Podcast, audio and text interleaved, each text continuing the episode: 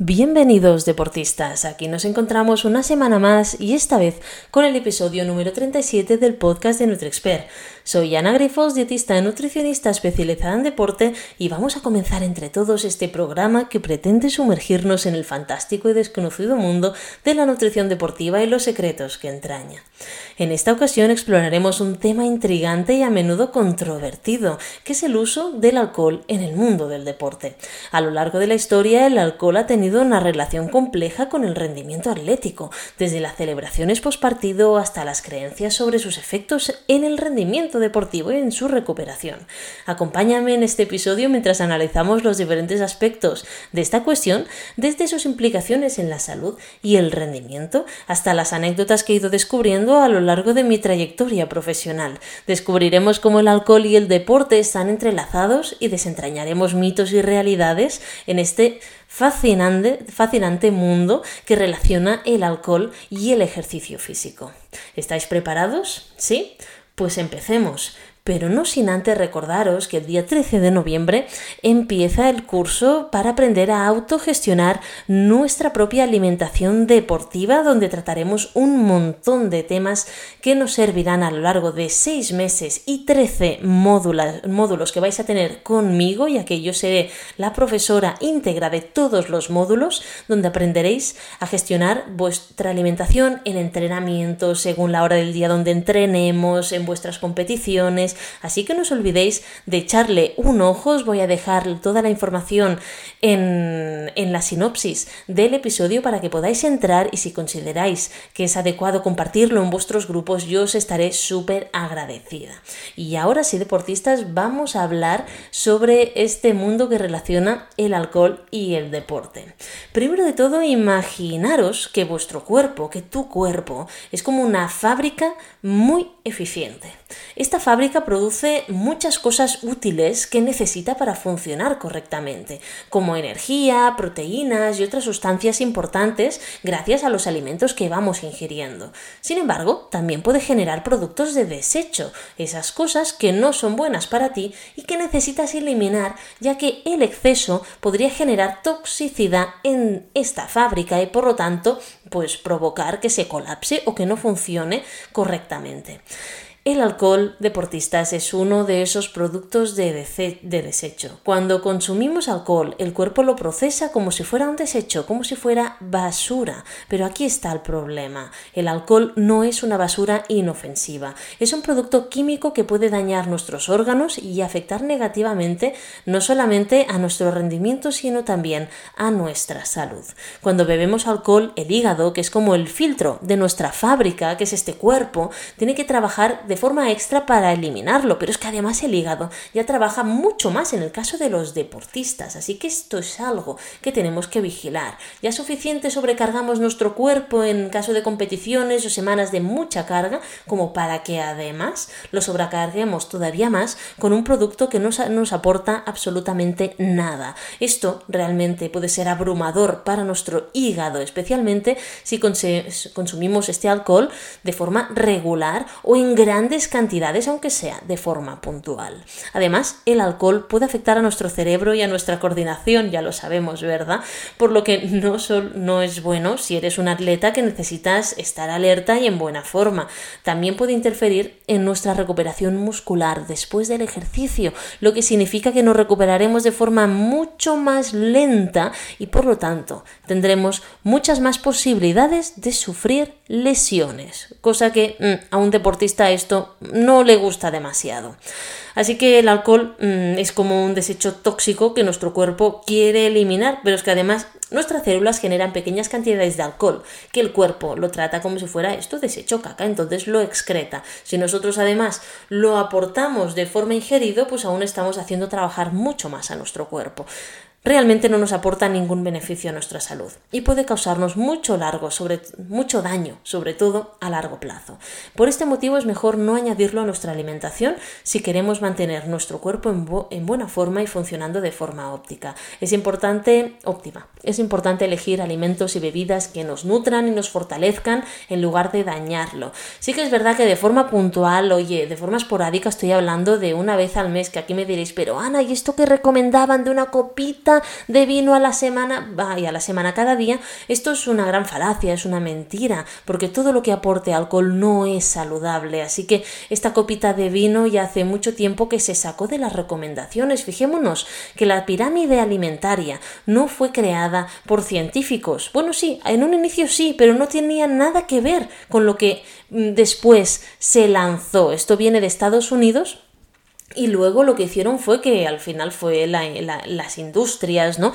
el Departamento de Agricultura el que modificó la pirámide final eh, y que fue la que llegó hasta nosotros. Por ese motivo, Harvard diseñó lo que es el plato de Harvard y en sus recomendaciones no aparece el alcohol, ¿vale? Así que si tenemos que fiarnos de algún tipo de pirámide de recomendación que sean aquellas que han generado dietistas, nutricionistas o científicos del sector y no que lo hayan generado industrias que pueden ser proclives a que, mm, bueno, escojamos un cierto alimento u, otro. Y me diréis, pero hay muchos estudios que dicen que el vino tiene polifenoles. Sí, sí, sí, sí, sí. De hecho, las cantidades de vino que tendríamos que tomar para que estos polifenoles, este resveratrol, fuese o nos diese algún beneficio, serían cantidades tan elevadas que sería imposible. De hecho, estos estudios se hicieron en ratas y creo recordar, lo tengo puesto en algún reel, del, hace ya algunas semanas, pero lo podéis encontrar todavía, y creo recordar que,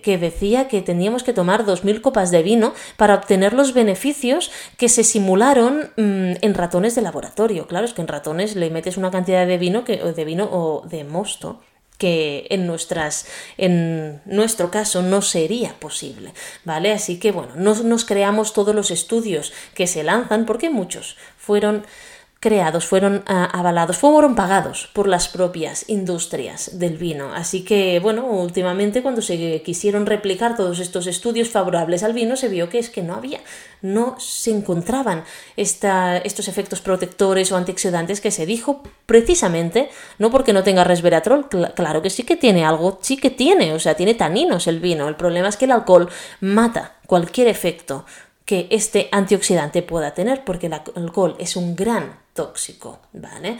Pero bueno, vamos a irnos un poco a lo que es la historia y la cultura, ¿no? Creo que para entender esta relación entre el alcohol y el deporte tenemos que explorar un poco esta relación histórica que hay entre estas estos dos cosas, ¿no? Entre el alcohol y las actividades deportivas y cómo, y cómo hubo cómo fue su impacto en diferentes culturas. El vínculo entre estas dos cosas, entre el alcohol y el deporte, se, se remonta a tiempos superancestrales. En muchas culturas antiguas, como la griega, la romana, el vino, ¿no? el licor de Baco, de este dios del vino, desempeñaba un papel destacado en las celebraciones deportivas, especialmente en los Juegos Olímpicos que se celebraban entonces. Los atletas y los espectadores compartían copas de vino como parte de la ceremonia de apertura y como símbolo de unidad y celebración. Esta tradición se observaba también en eventos como en las carreras de carros romanos, donde el vino era un elemento esencial en las festividades previas y posteriores a la carrera.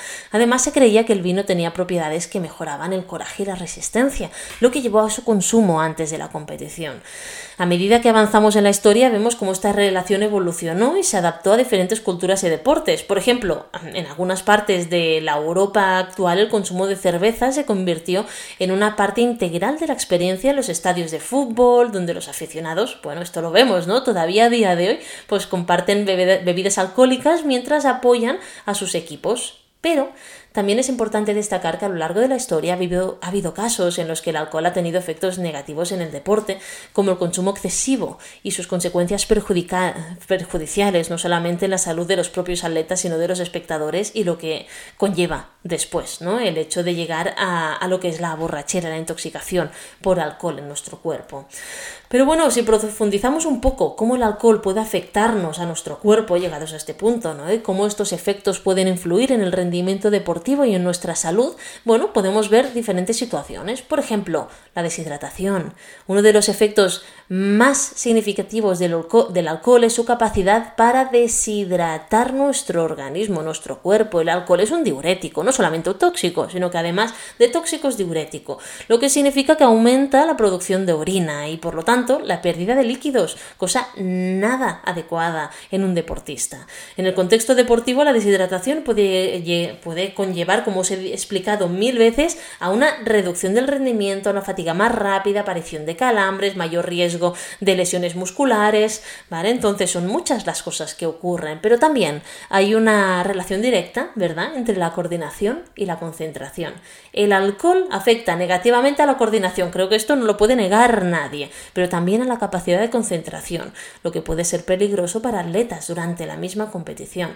Los reflejos se vuelven más lentos, la percepción del tiempo se distorsiona y la toma de decisiones se ve afectada, lo que puede dar lugar, eh, a lesiones o a un rendimiento deficiente. ¿vale? Luego también afecta a la recuperación muscular. El consumo excesivo puede interferir en la recuperación de nuestro músculo dañado después del ejercicio. El alcohol inhibe la síntesis de proteínas. Esto dificulta la reparación de los tejidos y también el crecimiento muscular. Si nos interesa hacer una hipertrofia, pues oye, después del ejercicio de fuerzas y la recuperación a nivel de, alimentación, no te vayas a tomar alcohol, ¿vale? Ni que sea a nivel social, porque esto puede llevar a una recuperación mucho más lenta, a un aumento del riesgo de lesiones y por, y por supuesto a una nula hipertrofia, ¿vale? También afecta al rendimiento cardiovascular. Aunque sí que es verdad que hay cierta controversia sobre efectos a corto plazo del alcohol en el rendimiento cardiovascular, ¿vale? Pero sí que el consumo crónico y excesivo puede dañar nuestro sistema cardiovascular y aumentar el riesgo de problemas cardíacos, pero es que además ya se ha visto que el alcohol, al ser un tóxico, también puede aumentar el riesgo de sufrir ciertos tipos de cáncer, sobre todo los que tienen que ver en nuestro tubo digestivo, de lo que va a la boca hasta el intestino. ¿Vale? Luego, eh, sobre el metabolismo y el peso corporal, el alcohol, bueno, pues el alcohol tiene calorías. El consumo excesivo puede contribuir al aumento de peso, por supuesto. Además, el alcohol tiende, bueno, a metabolizar primero el alcohol antes que otros nutrientes, lo que significa que el cuerpo ralentiza la quema de grasas y carbohidratos, lo que podría afectar negativamente al rendimiento a largo plazo. Fijémonos que al final lo que se relaciona con un consumo excesivo en alcohol es este hígado graso, ¿no? Porque efectivamente, pues el alcohol se almacena en estas partes, en estos alrededor de los órganos o en el caso del hígado, pues en el hígado. ¿No? Y esto es, eh, bueno, es una de las grasas más difíciles de utilizar como fuente energética, que puede ser utilizada, por supuesto, pero requiere un cambio de hábitos integral. Además, el alcohol tiene calorías, como he dicho, fijémonos que un gramo de proteína tiene 4 calorías, un gramo de carbohidratos tiene 4 calorías, un gramo de grasas tiene 9 calorías y un gramo de alcohol tiene 7. Es que se parece más a las grasas que a los carbohidratos y proteínas. Y luego le echamos la culpa a los carbohidratos. No, no comas pasta, no comas pan. Jo, Oye, no tomes alcohol, que al igual te, te salvas de unas cuantas más calorías de las que te piensas, ¿vale? También es verdad que eh, la tolerancia al alcohol varía muchísimo de persona a persona, de lo habituados que estemos, por lo que sus efectos pueden ser más pronunciados en algunas personas que en otras, pero la cantidad y la frecuencia de consumo juegan un, papel muy importante de cómo puede afectarnos. ¿vale? No es lo mismo tomar eh, alcohol de forma crónica, constante cada día, que tomarlo de forma ocasional, siempre que no sea excesivo, que entonces igualmente te va a hacer daño. ¿vale? A ver, esto, todo esto que hemos dicho, ya nos hace ver que el alcohol tiene efectos perjudiciales, negativos en el cuerpo, nuestro organismo, este, este, este templo que solo vamos a tener uno y que no vamos a poder cambiar, ¿vale? Entonces tenemos que cuidarlo, pero además también interfiere en el rendimiento deportivo, en nuestra salud y en nuestra recuperación. Comprender todos estos efectos creo que es esencial para todos nosotros, ¿vale? Porque si tú decides tomar alcohol, que sea de forma informada y que tú sepas qué te puede provocar. Yo siempre, yo siempre creo en la decisión final tiene que ser nuestra, pero teniendo al alcance toda la información posible. A partir de aquí, si tú un día tienes una boda, pues why not, ¿por qué no puedes tomar algo? El tema es, vale, toma algo, pero no hace falta que te emborraches. ¿Vale? Yo, a mí siempre me da mucho miedo el hecho de afectar a la salud de tu cuerpo porque siempre pienso que, tendría que ser algo sagrado. Nuestro cuerpo al final tiene que ser eso que nos acompañe toda la vida y yo, como os he dicho mil veces, quiero ser una viejecita ágil con un cuerpo que pueda mover, que pueda hacer cosas, que pueda saltar si hace falta y si fuera a correr ya firmo hoy día, ¿no? No quiero ser una viejecita que no puede ni atarse los cordones ni vestirse sola. Entonces, este, para conseguir esto se requiere cuidar este cuerpo a lo largo de toda la vida. ¿Vale? Bueno, saltamos a otro tema y exploremos un poco estas políticas, regulaciones relacionadas con el consumo de alcohol en eventos deportivos y en competiciones, ¿no?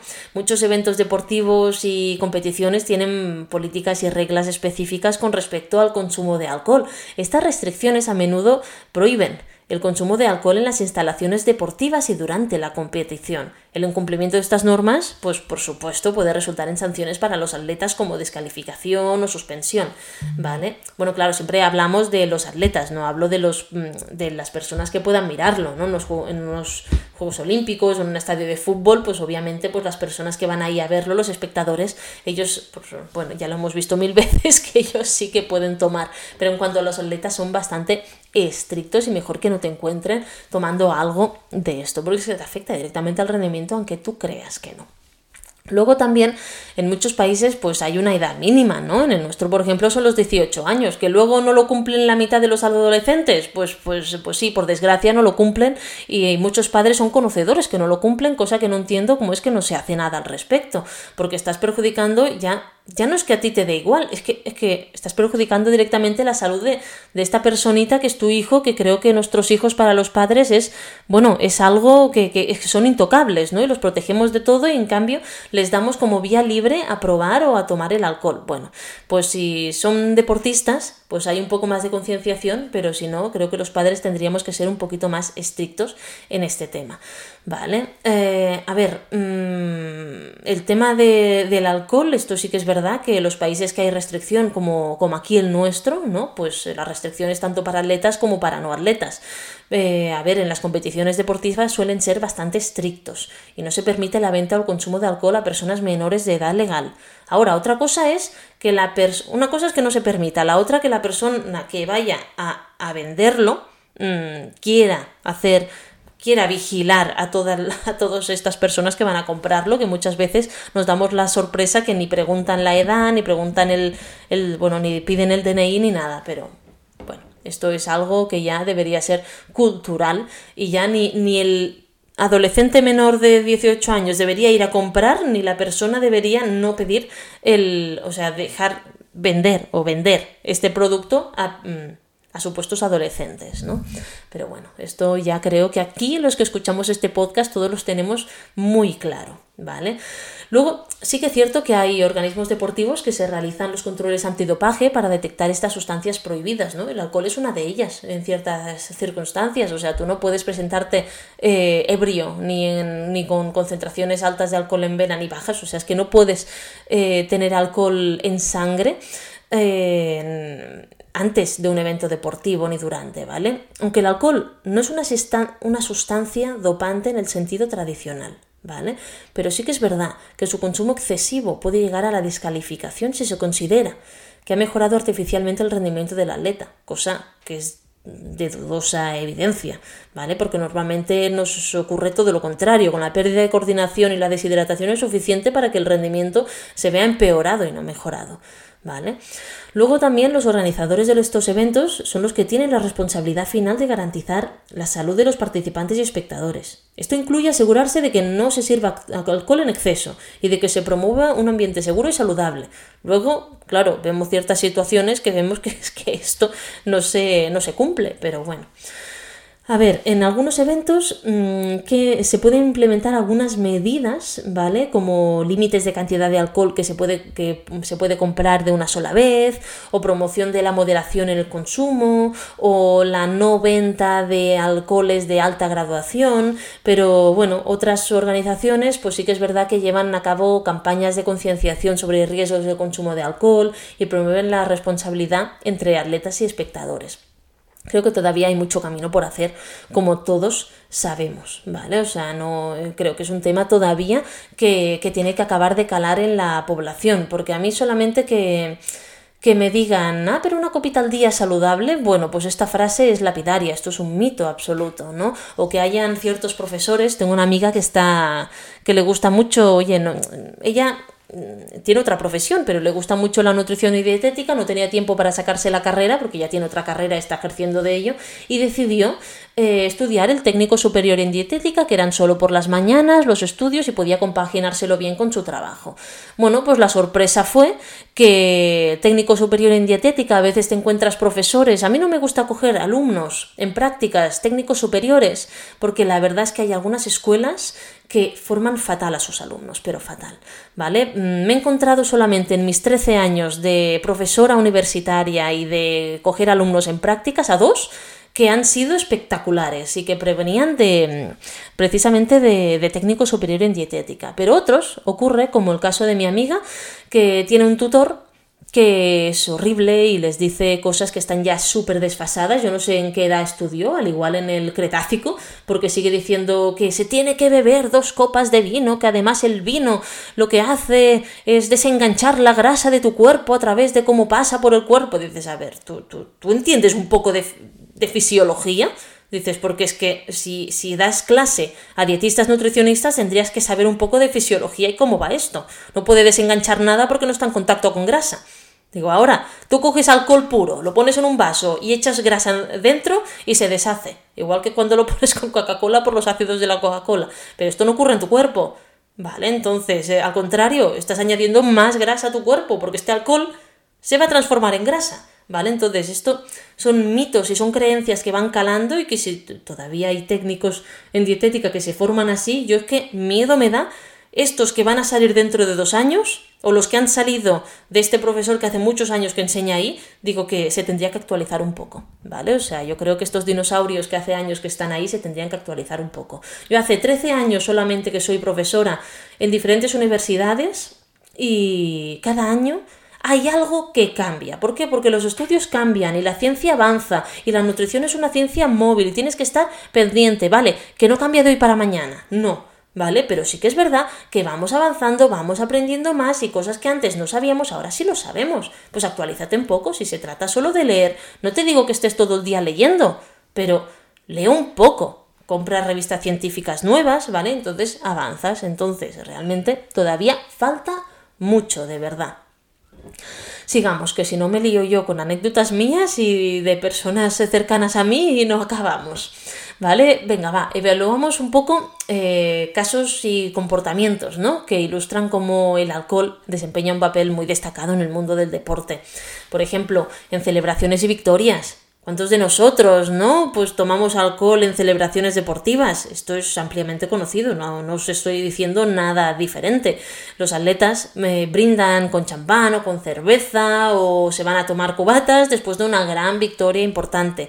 Esto se ha convertido en una tradición en muchos deportes, pero también ha generado controversia en términos de los mensajes que envían nuestros jóvenes, ¿no? Estos atletas que van subiendo y la responsabilidad que tienen, yo creo, estos atletas de élite en los como modelos a seguir para los jóvenes. Por ejemplo, los futbolistas ganan un gran título y se van a la discoteca y venga sin chanacobatas. Hombre, pues al igual no es el mejor ejemplo a seguir, ¿no? Pues preferiría que siguieran otros ejemplos como, como nuestro gran Kilian Jornet, ¿no? Que es una persona mucho más moderada, consciente de amor hacia su y culto hacia su cuerpo. Pues oye, pues esta persona no la vas a ver nunca festejando. Bueno, ocasionalmente, pobrecito, yo no lo conozco personalmente, pero si ocasionalmente quiere festejar algo y beberse algo, pues bien, pero de forma habitual, después de ganar un Ultra Trail de Mont Blanc, no lo vas a ver ahí, venga, cubatas en la discoteca, ¿no? Creo que va en contra un poco de todo lo que es la figura del deportista y de este espíritu deportivo que, que tendría que haber en el, en el deporte. Pero bueno, luego también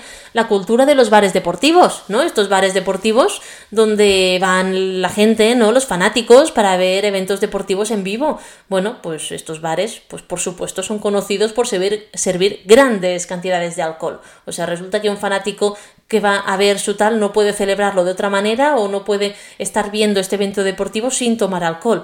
Y esto lleva a comportamientos irresponsables y peleas entre los espectadores y a veces que son amigos y se pelean por tonterías. Dices, pues vaya, pues te lo ahorrarías y se podría ver un, partido o un evento súper guay sin necesidad de, de, bueno, de achafarte la noche, ¿no? Después. Luego también pues yo que sé, estos iconos deportivos que tenemos, ¿no? Como os he dicho, pues la, y la relación del alcohol que tienen. Por ejemplo, Algunos atletas famosos eh, han estado relacionados con, de forma muy destacada con el, con el, alcohol. Por ejemplo, el boxeador George Foreman es conocido por su batalla contra el alcoholismo y su posterior recuperación. Es que es posible salir del alcohol, ¿no? Estos casos demuestran cómo el alcohol puede afectar a tu carrera y a la vida de un deportista. Y luego, bueno, qué decir de estos grandes eventos deportivos o no tan grandes eventos deportivos, porque esto lo hemos visto en carreras de pueblo, en carreras de montaña y tal, que están patrocinadas por mm, empresas de bebidas alcohólicas y luego yo cuando he trabajado con algunas empresas no digo, a ver, ¿cómo vas a poner cerveza a mitad de una competición, ¿no? De una carrera de trail. No, sí, porque claro, porque me lo dan o porque me pagan mil euros y tal. Digo, pues, pues ponlo al final, ponlo al final por favor, que no pueden estar bebiendo aquí vino, un porrón de vino o, cerveza a mitad de una competición, ponlo al final. Vale, de acuerdo, que los que van últimos en una carrera de ultradistancia quizás sí les mola, pero es que no debería ser así, ¿vale? Pero a veces tienes que luchar contra estos patrocinios y que ya, yo creo que esto debería ser ya cosa de la, del mismo evento, decir, a ver, yo quiero un evento saludable. Que tú eres un, me lo invento, un whisky, un, un ron, una casa de ron, es que no, no, me sé ni nombres ni marcas, ¿vale?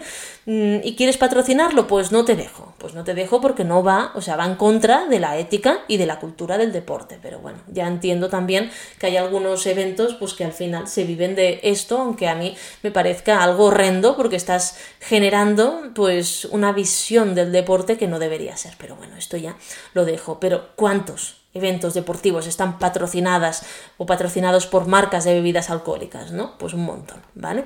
Luego también hay esta relación entre el deporte y la vida nocturna. En algunas ciudades los atletas profesionales están muy vinculados a la vida nocturna y a la cultura de los clubes. Esto puede tener un impacto negativo en su rendimiento deportivo, en su imagen pública. Esto lo hemos visto mucho, ¿no? No tanto al igual en el mundo del trail, porque no es tan televisado, pero en el mundo del fútbol, y nuestro país es un país eh, muy futbolero, eh, como hay muchos futbolistas jóvenes que han venido de otros países que vienen aquí y se destrozan por culpa de, esta, de este deporte, eh, de este, perdón, de esta vida nocturna y el consumo del alcohol. ¿no? no voy a decir nombres, no vaya a ser que luego que luego reciba yo, pero creo que todos tenemos a la cabeza, nos viene a la cabeza algún futbolista famoso que se ha echado a perder por culpa de, de esto del alcohol, ¿vale? Y luego, bueno, a lo largo del tiempo sí que es verdad que la percepción pública del consumo de alcohol en el deporte ha evolucionado. Ahora mismo hay mucho énfasis en la responsabilidad y la promoción de un estilo de vida, de, una, de un estilo de vida más saludable, lo que ha llevado a cambios en la forma en que se aborda el alcohol en el mundo del deporte y los mensajes que se lanzan. Todo esto nos ayuda a comprender un poco cómo el alcohol ha sido un componente histórico y lo sigue siendo, y también cultural en el mundo del deporte, y, es que no hace falta en el mundo del deporte, en nuestra cultura misma. ¿Vale? Y también hay un gran desafío y debate eh, a lo largo, bueno, que, que lo rodean en cuanto a su uso y a su moderación y tal. Para mí, cualquier alcohol, cualquier alcohol por muy alta o baja que sea la graduación, no deja de ser un tóxico. Este debería ser el mensaje que se usa y a partir de aquí dar las herramientas a las personas para que decidan si quieren seguir tomándolo o no. Pero al menos que sean conscientes de ello. ¿Vale? Entonces, bueno, al final tenemos que ser bueno, que tomar conciencia de todo esto que, ingerimos y por qué lo ingerimos y si es solamente algo social o porque nos sentimos arrastrados por el resto, ¿no? Tengo muchos deportistas que me dicen, jo, dices que si voy con los amigos y no bebo alcohol o no bebo la cerveza, ¿qué bebo? Bueno, pues cerveza sin alcohol, infusión, zumo de naranja, fíjate, en verano una horchata, si, si vienes de, de entrenar puede ser fantástico, te ayuda a recuperar, claro, es que tienes un montón de opciones, agua con gas, pero el tema es que quieras aceptarlas o no. Que a veces nos da más vergüenza a nosotros que lo que piensan los demás. ¿Que se ríen de ti los primeros días? Puede ser. Y luego sabéis qué es lo que me encuentro, que cuando mis deportistas siguen insistiendo y van tomando agua con gas mientras los otros toman pues, cerveza o vino o, o cubatas, pues al final cae alguno que empieza a imitarlo. Porque a veces no nos gusta beber así o comportarnos así, lo hacemos por porque el resto lo hace, ¿vale? Es un comportamiento de, de, oleada, ¿no? Como todas las olas van para allá, pues yo también voy. Bueno, pues siempre hay alguna que puede ir del revés y luego unas cuantas lo imitan y no hay problema, ¿vale? Hablemos un poco sobre la salud mental y el alcohol, ¿no? Eh, exploremos esta relación, porque en el contexto deportivo mm, puede, puede, ser vinculante. Fíjate que el, si destacamos el estrés, la presión que sufren algunos deportistas, pues eh, si le añadimos alcohol puede, bueno, puede ser una interacción mm, bastante intensa y afectar tanto a atletas como a entrenadores, ¿eh? o, o a personas que rodean el equipo de deportistas, no solamente a los deportistas, ¿vale?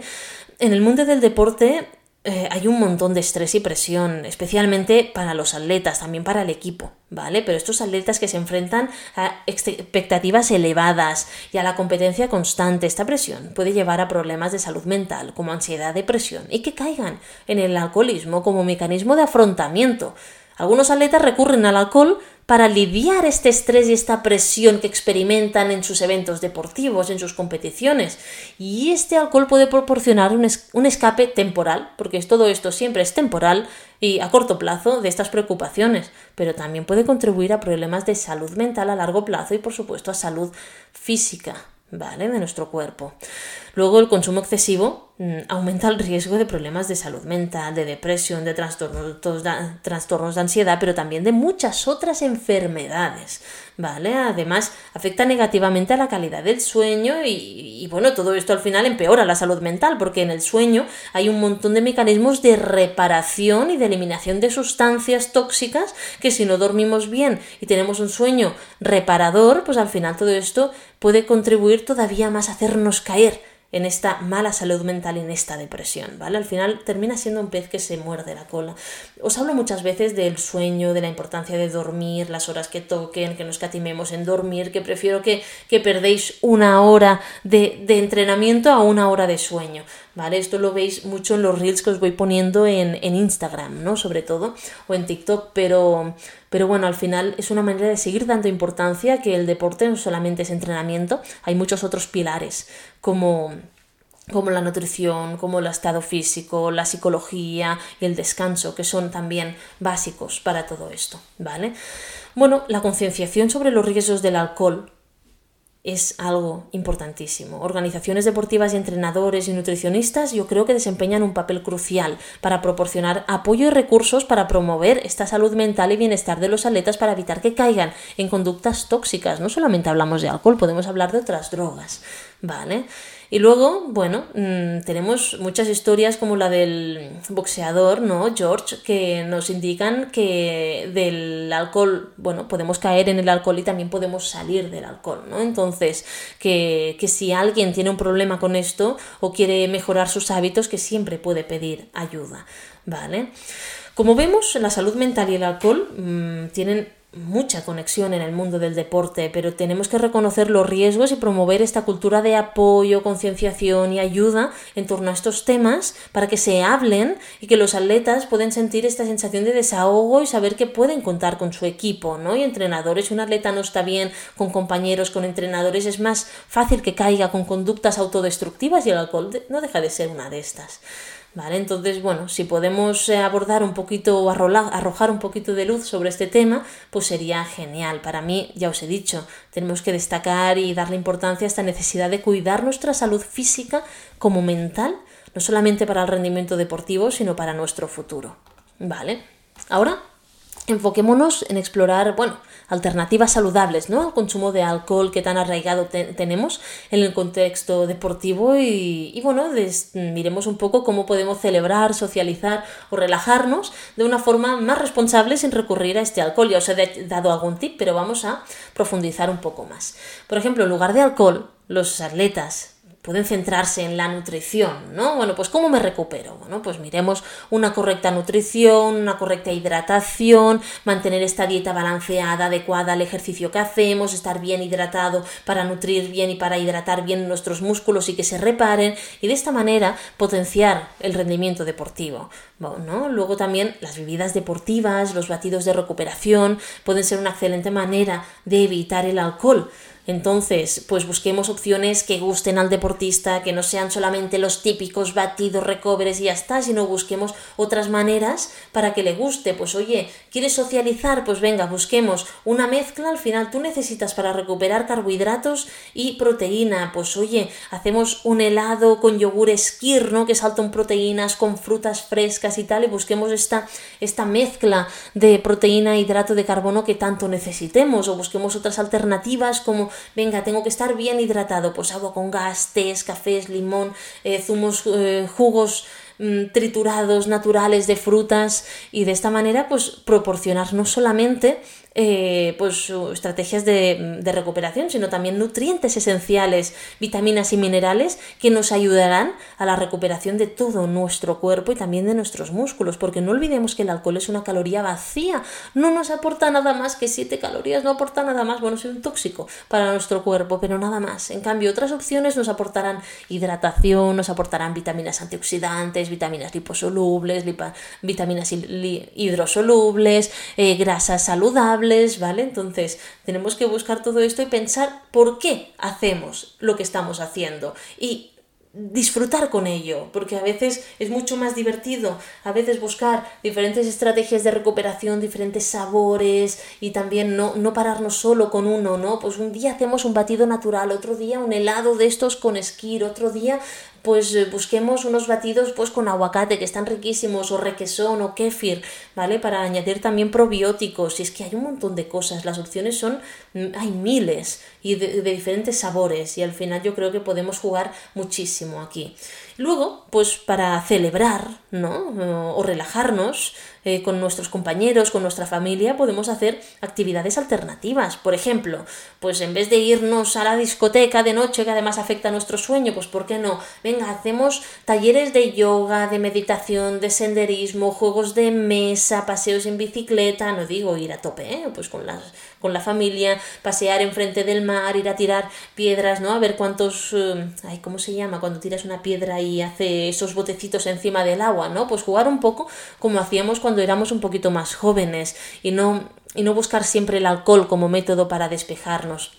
Estas actividades también fomentan, fomentan, la unión entre las personas y si se hace entre compañeros de equipo, pues imagínate, entre los atletas, ¿no? Entonces evita también que se caigan a conductas de consumo de alcohol excesivo que a veces se hace un poco pues, para llamar la atención o para desinhibirse si una persona es muy tímida y al final lo bonito es también aprender cómo es uno mismo y cómo podemos eh, entender también y aprender de, del compañero, ¿no? Que no hace falta que todos seamos extrovertidos. Yo siempre digo, por ejemplo, que yo soy muy eh, como lo diré, muy sociable, no, muy, hablo mucho eh, a, la larga distancia, ¿no? Yo soy buena en largas distancias, yo te puedo dar una conferencia para 400 personas, puedo hablar enfrente de una cámara y no ponerme nerviosa, puedo hacer un podcast, pero en cambio en corta distancia, si me pillas un día y me ¿qué me ha pasado? Y me dicen, Ana, tú eres Ana Grifols, ¿no? Pues ahí, ala, como que me corto, ¿no? En la corta distancia como que me inhibo un poquito. Bueno, pues eso, oye, eh, pues es cada uno, ¿no? Al final no pasa nada y, y tenemos que conocernos y aceptarnos y bueno, se puede mejorar un poco, pero siempre hay este componente propio de cada uno y creo que es maravilloso, sería muy aburrido si todos fuésemos iguales. ¿Vale? Y luego, ¿por qué no? A mí me encantaría que hubiesen eventos deportivos sin alcohol. ¿No? Pues oye, pues venga, un evento eh, deportivo social que no haya absolutamente nada de alcohol, que todos sean bebidas sin alcohol, eh, zumos, cócteles sin alcohol, que además están riquísimos también y que pueden ser igual de divertidos y atractivos y además sin perder el control de nuestro cuerpo, brindando a los atletas y a las personas una experiencia positiva, sin los riesgos asociados que tiene el alcohol para nosotros, ¿vale? Pero bueno, esto al final yo creo que se tiene que ir educando a la sociedad y a los deportistas sobre lo que provoca el consumo de alcohol, aunque sea de baja graduación, que no hay, a mí me hace gracia, ¿no? Esto que dice en la tele, eh, promovemos el consumo responsable de alcohol y te presentan una bebida de alta graduación. Pues para promover un consumo responsable de alcohol no deberías hacer este anuncio, porque no hay consumo responsable de alcohol, porque el alcohol, vale, sí, puedes consumir responsablemente, pero sano para tu salud no es. Para mí el consumo responsable de alcohol es cero. Y soy muy tajante en este tema, pero creo que aporta tantos efectos perjudiciales a nuestra salud que prefiero evitarlo. Que a veces cuando voy con, con, amigos, ¿no? Me dicen, Ana, ¿tú, ¿tú qué? ¿Un agua con gas? Sí, hijo, pues yo un agua con gas, ¿no? O como mucho puedo tomarme una Radler sin alcohol, si la hay, que normalmente no la hay, para cambiar un poco de vez en cuando, si no, agua con gas, zumo de naranja, un té, que los tés me encantan, las, las infusiones de hierba buena o tal, además ya sabéis que me encanta todo lo que es la investigación sobre el mentol y tal, y, y bueno, y como, y como me encanta, pues también lo pruebo, por supuesto, y los tés de hierba buena o de menta, eh, bueno, son, son fantásticos. Incluso quiero probarlos algún día, esto os lo avanzo a vosotros, de incluírselo en algún deportista como bebida, ¿no? Pues una infusión de hierba buena y añadirle pues algún azúcar simple, glucosa o, sacarosa, ¿por qué no? Una mezcla de carbohidratos simples y hacerlo como una isotónica, pero con la base que sea infusión de hierbabuena. Si alguno de vosotros quiere probarlo, yo estaré encantada de que luego me digáis a ver, a ver qué os ha parecido, porque esto es algo que quiero implementar ya, pues cuando iniciemos ya las preparaciones de la próxima temporada. Luego, bueno, pues nada, pues ya te digo, al final quiero que, que en este podcast, ¿no? Mm, consideréis opciones más saludables y responsables para celebrar y para socializar con vuestros amigos, no solamente en el contexto deportivo, sino también en el contexto de nuestro día a día, ¿vale? Porque es muy posible y podemos seguir disfrutando sin que haya alcohol de por medio, ¿vale? Sin la necesidad de recurrir a él y a la inhibición que te da, porque además no es real tampoco. El alcohol es un tóxico que puede tener un impacto súper, bueno, significativamente negativo para el rendimiento deportivo y para la salud, ¿vale? Mira, os voy a a explorar un poquito, a explicar un poquito cómo, cómo afecta a nuestros órganos y a nuestros sistemas, ¿vale? Y también, para que veáis que no me lo invento, os lo respaldo con citas científicas, ¿de acuerdo? Eh, en el hígado. El hígado es el principal órgano responsable de metabolizar el alcohol. ¿De acuerdo? Entonces, en este proceso el alcohol se convierte en lo que decimos acetaldehído, una sustancia tóxica, ¿vale? La exposición crónica a esta sustancia daña al hígado y lo puede llevar a desarrollar enfermedades hepáticas como la esteatosis hepática alcohólica, ¿vale? La hepatitis alcohólica y la cirrosis, que la cirrosis ya es irreparable, o sea, no podemos revertirla. Cuando llegamos a cirrosis ya está, o sea, ya lo siento, ya tendrás que vivir siempre con ello el tiempo que te quede, ¿vale?